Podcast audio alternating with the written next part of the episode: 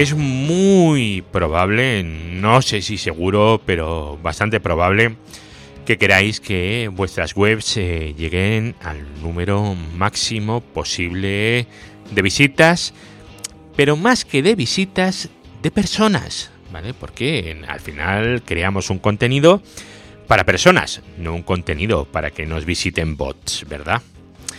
Bueno, nosotros queremos que ese contenido, que nosotros pensamos que puede ser interesante, pueda servirle a la gente para desarrollar su actividad, su hobby, su trabajo, sus estudios, lo que sea. Cada uno debe de tener un objetivo distinto, evidentemente. Y no queremos que haya gente a la que no le interese nuestro contenido visitándonos constantemente, igual que no queremos que haya bots ahí visitándonos constantemente si no nos van a aportar nada, ¿eh?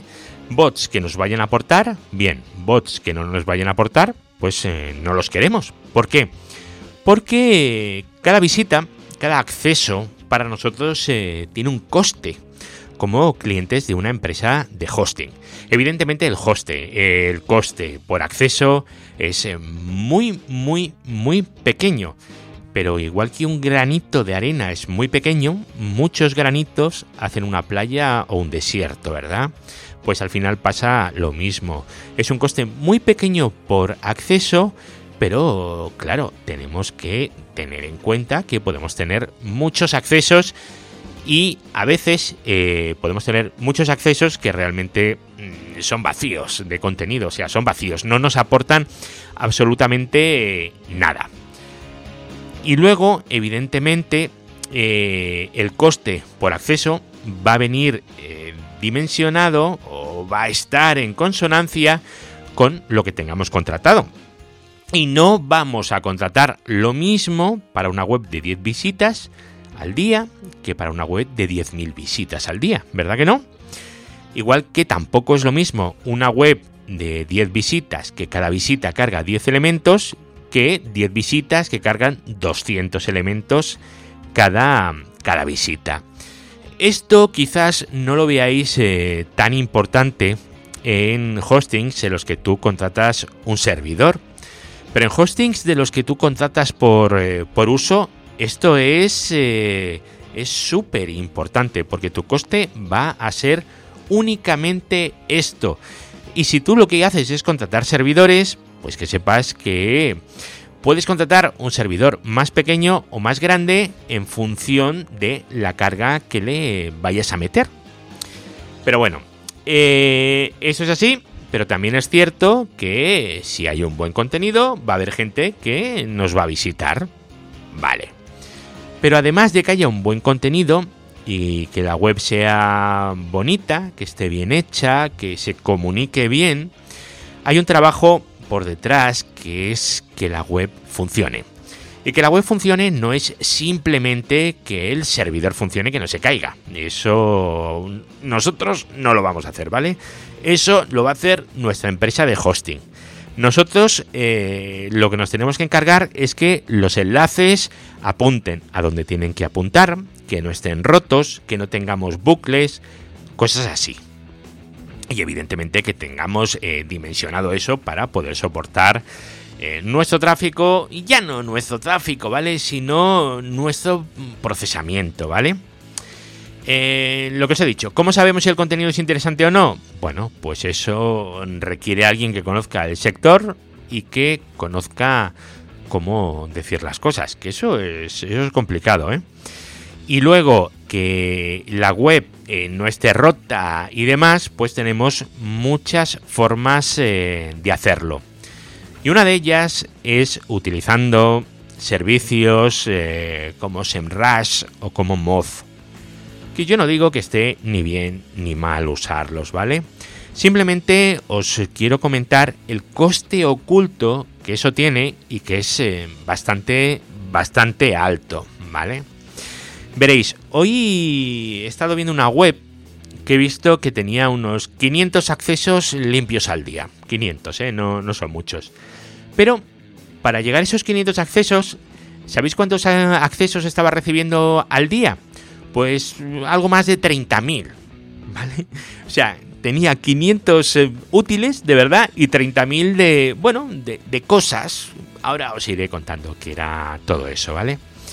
Entonces, ¿qué pasa? Pues que es complicado realmente explicarle al dueño de una web con 500 accesos, que tampoco eran tantas visitas, ¿eh? ¿vale? Luego me he hecho un... he estado mirando los logs y, y he sacado cuántas visitas tiene, ¿vale? Y no eran tantas, ¿vale? Pues una persona que tiene 500 accesos, tú explícale que tiene que dimensionar su servidor para 30.000, ¿vale? Y que tiene 30.000 accesos no porque su web sea muy interesante, porque a lo mejor su web es una porquería y su contenido también. No, no. Tiene 30.000 accesos porque él ha decidido suicidarse.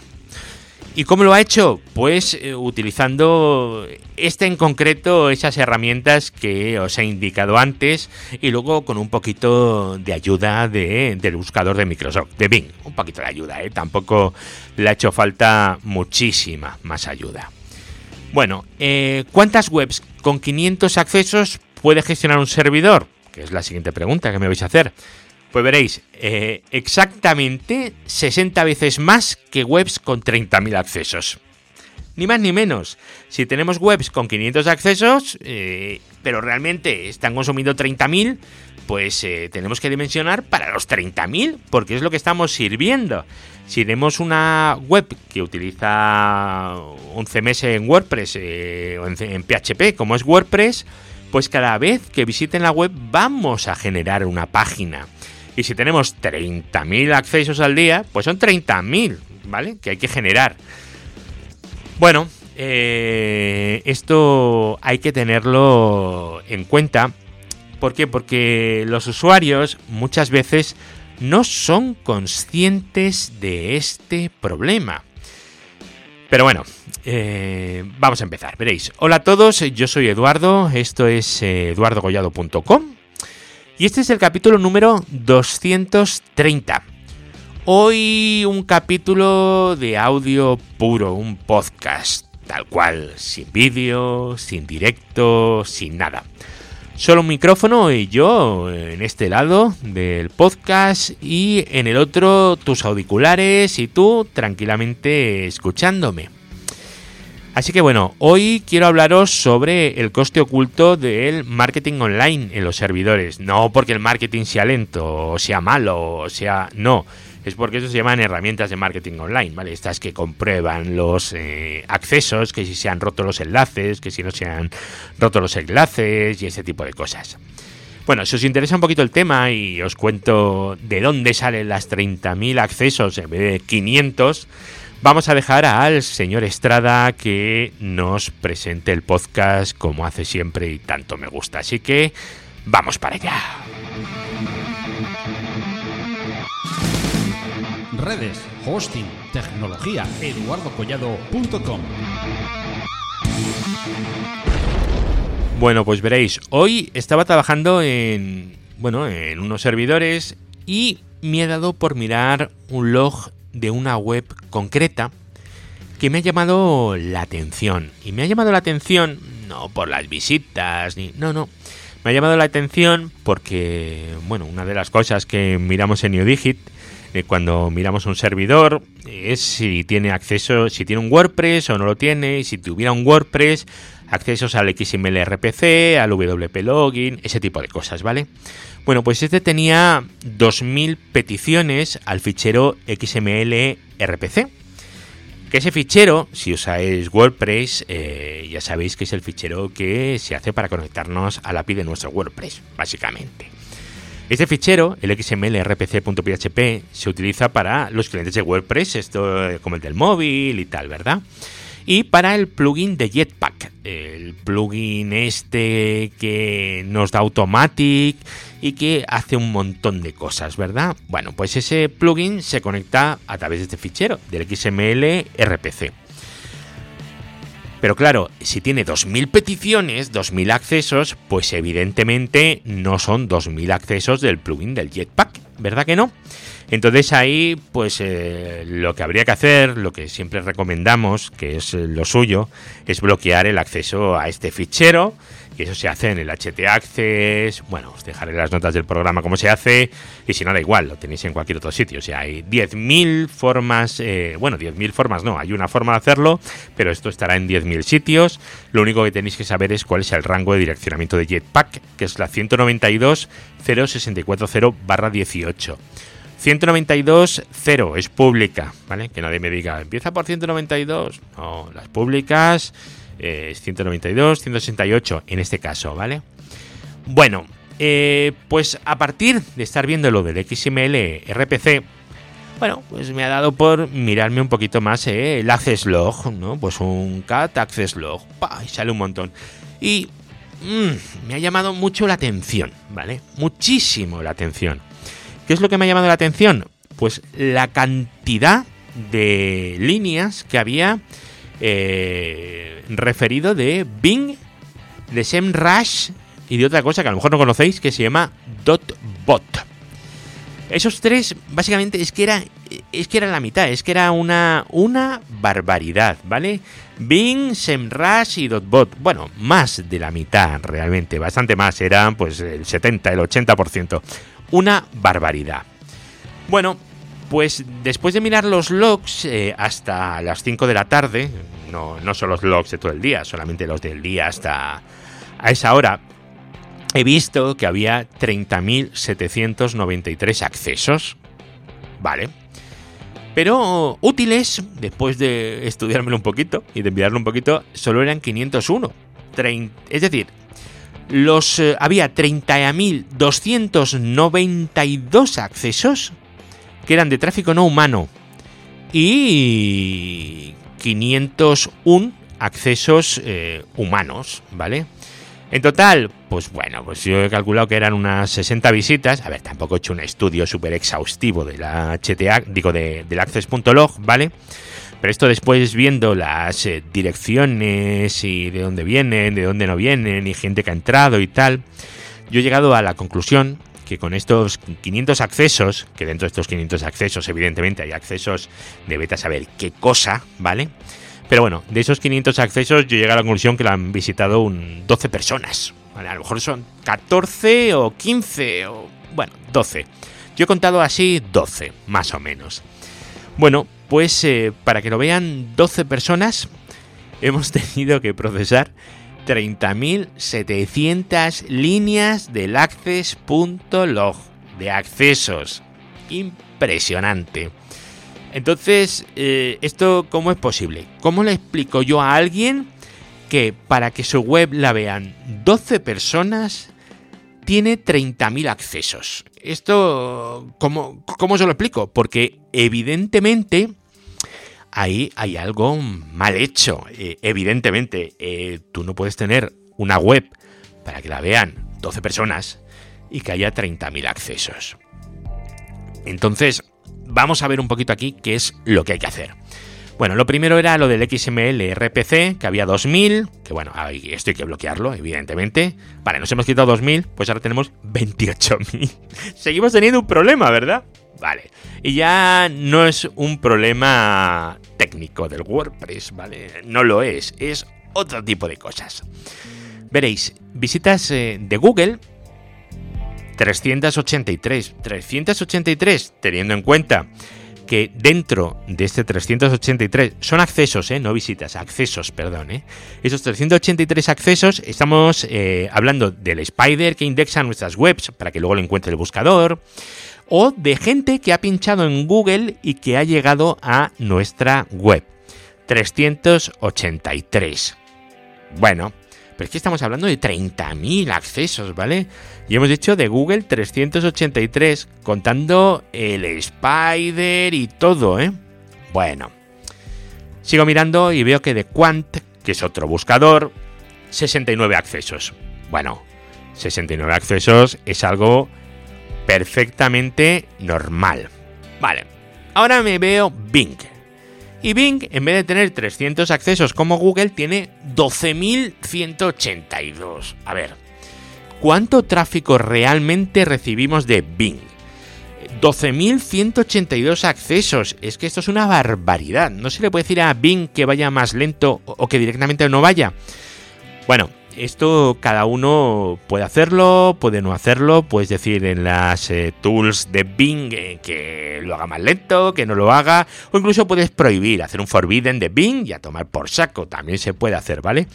Pero bueno, hay gente que necesita estar en todos los buscadores del mundo, aunque no te vaya a visitar nunca nadie, pero bueno, eh, Bing, bueno, es un buscador que sí utiliza la gente.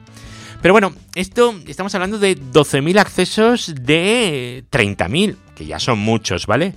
Pero si quitamos los 12.000, realmente el tráfico e-, es, nada, ¿vale? Vale, pero es que ahora me encuentro que hay 8.114 de .com y 7.393 de SEMrush. O sea, de 30.000 accesos, 12.000 son de Bing, 8.000 son 20, son 28.000 accesos de los 30.000 son de .com y de SEMrush y de Bing. Y los otros 2000 básicamente son el problema que tenía este hombre con el XML RPC. O sea, eso es todo el tráfico. El tráfico realmente no... El tráfico que está recibiendo la web, el que está procesando, es, basura. Es todo basura. A ver, ¿por qué digo yo que es basura? ¿Vale? Veréis, .com es el crawler de, de Moz, M-O-Z, ¿vale? Y SEMrush es el, es el de SEMrush, evidentemente. Que hacen tanto Moz como SEMrush.